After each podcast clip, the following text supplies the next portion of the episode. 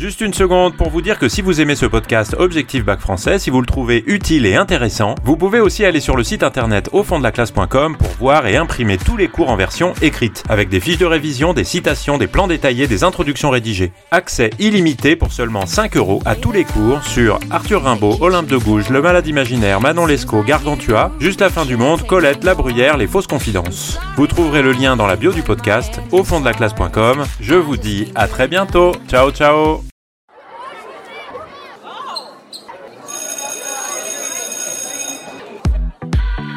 Bonjour à tous, chers élèves et chers amis du site au fond de la classe.com.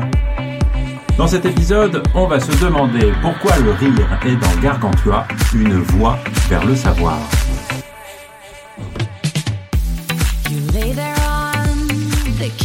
Dans le design initial, qui est au tout début de Gargantua, ce poème de divers, le rire est présenté avec une mission thérapeutique et sociale qui consiste à rendre le lecteur joyeux dans son esprit et dans son corps, lui qui est occupé par des soucis et des chagrins.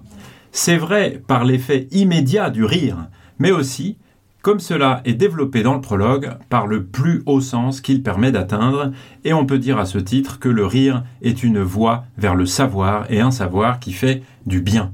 Et dans le prologue de l'auteur de Gargantua, Socrate est dit toujours riant toujours dissimulant son divin savoir. Et comme Socrate est mis sur le même plan que le livre, on peut considérer que le livre, Gargantua, est toujours riant et toujours dissimulant son divin savoir. Ça veut dire que le rire entrerait dans une stratégie de cryptage du sens profond du texte. Et l'auteur comique Rabelais est comme Socrate, qui se présente comme un joyeux drille, car son aspect est ridicule, mais pour mieux en réalité cacher un autre visage plus sérieux, plus grave plus profond. On peut donc dire que dès le début de Gargantua, le lecteur est invité à chercher derrière ce qui est comique quelque chose de plus sérieux, et de considérer que le rire est une voie vers le savoir. Il y a plusieurs façons de considérer tout ça, et la première, la plus évidente, c'est le rire satirique. C'est un rire de moquerie qui attaque les vices et les mauvais comportements. Et donc on peut dire que le rire satirique a une dimension sérieuse, a une dimension morale, puisque ça n'est pas seulement un rire pour rire, mais c'est un rire qui sert à véhiculer une critique sociale, une critique qui est donc sérieuse.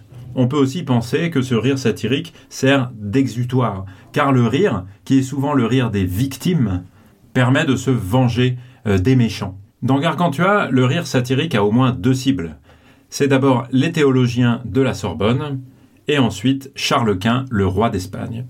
Alors pour les théologiens de la Sorbonne, donc euh, ces professeurs de l'université de la Sorbonne qui représentent à cette époque-là le pouvoir religieux et en particulier euh, ce qu'il y a de plus conservateur et aux yeux de Rabelais rétrograde dans euh, les autorités chrétiennes et catholiques en France, qui représente aussi l'autorité qui euh, possède le pouvoir de censure des livres, eh bien, on peut prendre quelques exemples. Le premier, on peut le trouver dans le chapitre 7, au moment où il est question de la toute petite enfance euh, de Gargantua. Euh, la Sorbonne ici est visée dans son rôle de censure, justement, puisque la formule traditionnelle de censure de la Sorbonne est tournée en dérision. Euh, normalement, quand un livre, une œuvre euh, quelconque est censurée par la Sorbonne, elle est appelée en latin male scandalosam. Elle est scandaleuse, elle est déclarée scandaleuse et à ce titre-là, elle doit être interdite. Eh bien, dans la version de Rabelais qu'on trouve dans ce chapitre 7, l'adverbe latin male, euh, de cette expression male scandalosam, est détourné et devient un néologisme plaisant dans ce contexte-là où il est question de l'allaitement euh, du jeune Gargantua, puisque Malais est transformé en mamellement. Et à travers cette évocation de la censure de la Sorbonne, puisqu'il est question ici de mamellement scandaleuse, il est très possible que Rabelais fasse allusion aux condamnations dont le livre précédent, euh, Pantagruel, a été l'objet. Euh, on peut penser qu'il attaque d'une manière générale la censure, le pouvoir de censure rétrograde, conservateur euh, de la Sorbonne, mais aussi qu'il se sert de son livre pour régler quelques comptes. Et puis l'autre moment évidemment satirique contre les théologiens de la Sorbonne, c'est la harangue de Janotus de Bragmardo euh, au moment de l'histoire des cloches de Notre-Dame, puisque l'émissaire, l'ambassadeur qui est envoyé par les théologiens de la Sorbonne pour représenter les Parisiens, euh, qui va demander à Gargantua de rendre les cloches de Notre-Dame, eh bien, c'est Janotus de Bragmardo, et tout un chapitre est consacré à ce qu'on appelle sa harangue. Il suffit d'en lire quelques extraits pour comprendre que ce Janotus de Bragmardo ne sait absolument pas s'exprimer correctement, qu'il est incapable de construire une argumentation un petit peu valable et que même euh, sa performance orale est vraiment lamentable, hein, puisque le discours, c'est tout le chapitre 19, commence de cette façon. Euh, euh, euh, euh monsieur, bjour, et eh, bien à vous, messieurs. Ce ne serait que bon que vous nous rendiez nos cloches car le besoin s'en fait bien sentir. Euh, euh, euh.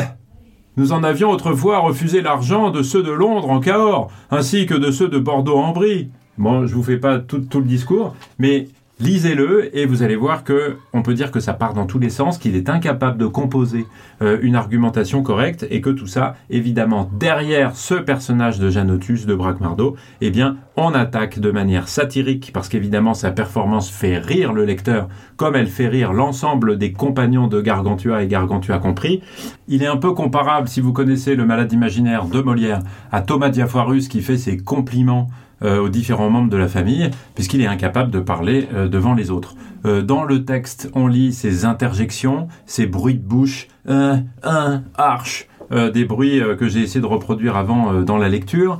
on voit aussi qu'il utilise un savoir livresque, mais qui est totalement incompris et qui ne sert absolument à rien dans son argumentation, avec des phrases de type Rendez à César ce qui est à César, et à Dieu ce qui est à Dieu. C'est là que gît le lièvre.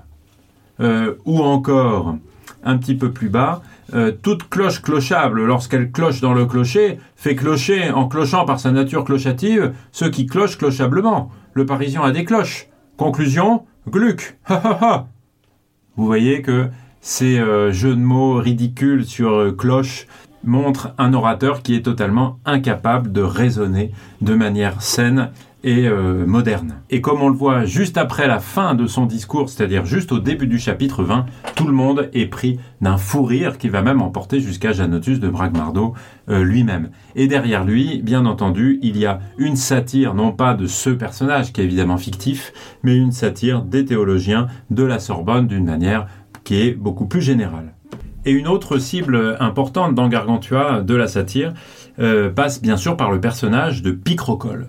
Euh, dès les premières lectures de Rabelais au XVIe siècle, on a compris, ou en tout cas on a interprété derrière ce personnage-là, qu'il pouvait s'agir d'une attaque contre Charles Quint, qui est un ennemi euh, du roi français François Ier, et en tout cas son grand adversaire politique et militaire, qui est ici, euh, s'il euh, apparaît sous le trait de Picrocole, transformé en fantoche caricatural, puisque le grand empereur Charles Quint, empereur d'Allemagne, roi d'Espagne, n'est plus ici qu'un petit tyran de campagne, et son rêve de conquête universelle est complètement tourné en dérision, par le dialogue de folie collective qui est rapporté au chapitre 33 par exemple et qui euh, apparaît d'une manière euh, beaucoup plus globale dans tout l'épisode de la guerre picrocoline au milieu euh, de Gargantua par le tempérament colérique de Picrocole, hein, puisque c'est bien l'étymologie de son nom, et ça correspond tout à fait au caractère qu'on voit de lui, qui d'ailleurs finit par tuer son cheval de colère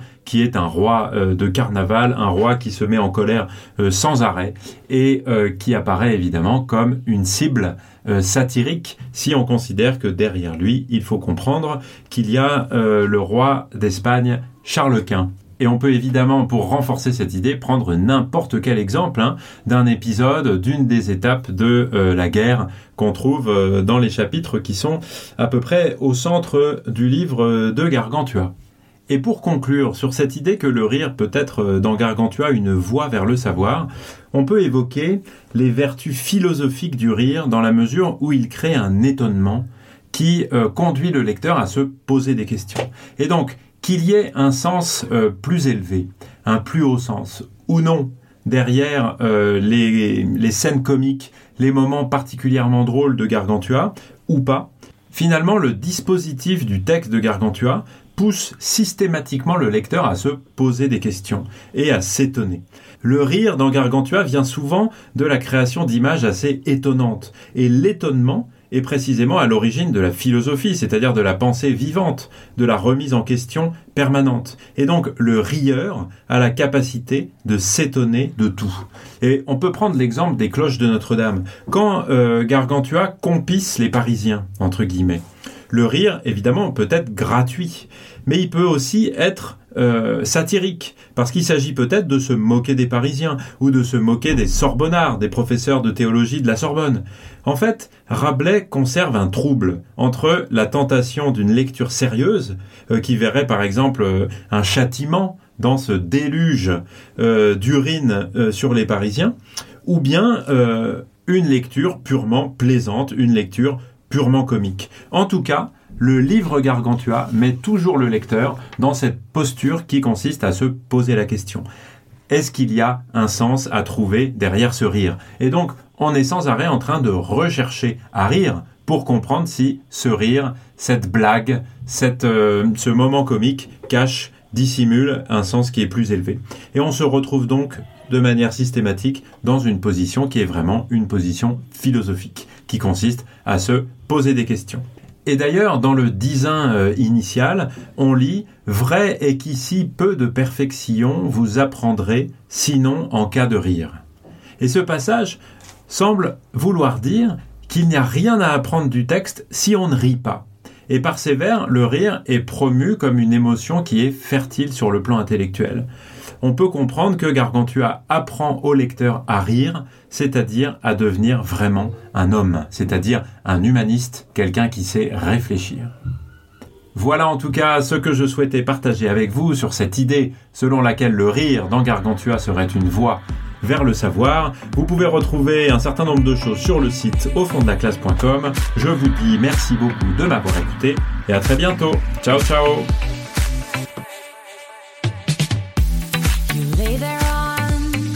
kitchen floor.